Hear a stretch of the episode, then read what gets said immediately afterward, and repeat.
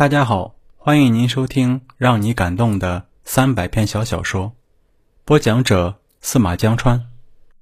水果阿婆。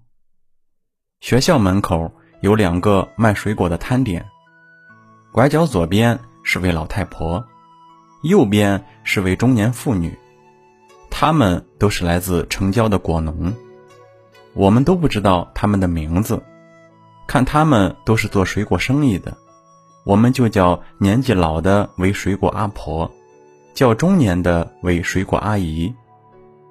说实话，单位的同事很不喜欢去水果阿婆这里买水果，不是因为她年纪大的原因，而是因为她的斤斤计较。在她这里买水果，称到价钱多少就是多少，她不会要你多一分钱，更不能少她一分钱。在价钱上。他不会变通，很固执。我第一次去他那里买水果，就感觉到了他固执的计较。我记得那时候我买的苹果价钱是五块两毛钱，我正好没有带零钱，我说这两毛就算了，可他却不依不饶，硬是要我拿出一百大钞给他找。遭遇了这一次。我以后买水果都是到拐角的另一边去了。那天傍晚，儿子吵着要买苹果吃，正好水果阿姨这里缺货了，我只好到水果阿婆这里买。心里虽然有疙瘩，但去别的地方买又太远。水果阿婆还是和以前一样，称到价钱多少就是多少，一个硬币也不能少。我提着苹果一到家，就发现自己新买的手机不见了。这手机是妻子前几天花了近四千块钱给我买的生日礼物。我在家里左翻右找，就是找不到。一想，可能是满身口袋寻找零钱的时候落在了水果阿婆的摊点上。我急忙跑到门口，这时水果阿婆已经收拾好摊点回家了。我只好悻悻而回，心里一直默念着我那珍贵的手机。第二天，我一大早就去门口找水果阿婆，可是她没有来。待到太阳升得老高，她还是没有出现。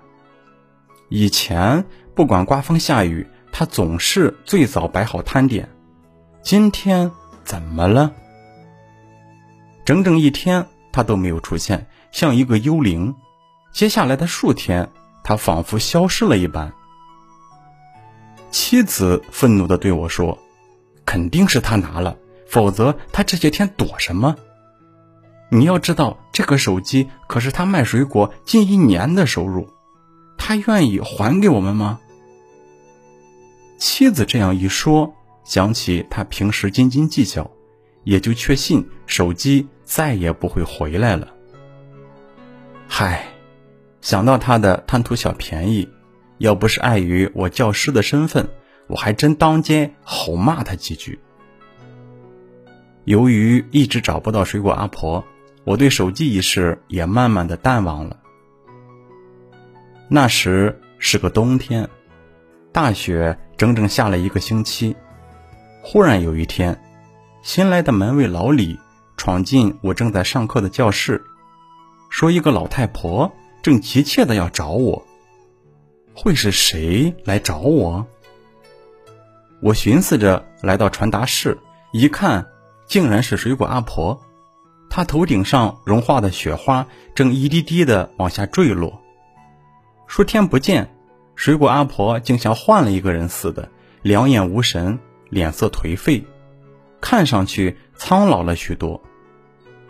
他颤颤巍巍地从上衣口袋里掏出一块红布包裹的东西，我一看，正是我那丢失的手机。水果阿婆说：“那天我卖完你的水果后，家里就来了电话，说我老伴儿从果树上摔了下来。